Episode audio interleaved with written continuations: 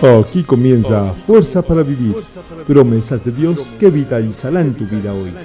Estas promesas son extraídas de la Biblia, en la voz de Emanuel Gutiérrez.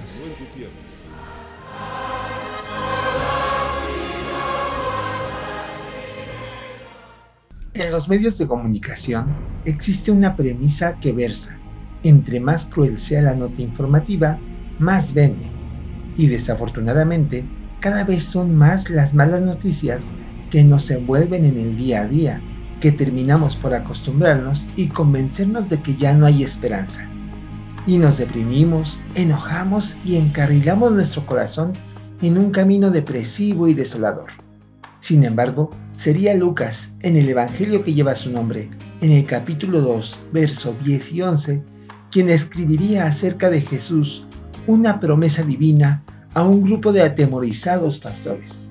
Pero el ángel les dijo, no tengan miedo, miren que les traigo buenas noticias que serán motivo de mucha alegría para todo el pueblo. Hoy les ha nacido en la ciudad de David un Salvador, que es Cristo el Señor.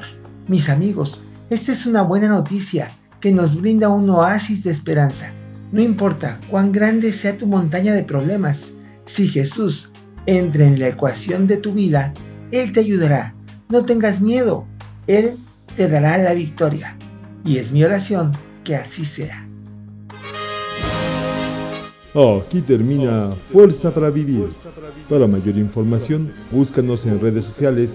Esta fue una producción de EGM Comunicaciones, medios que transforman vidas.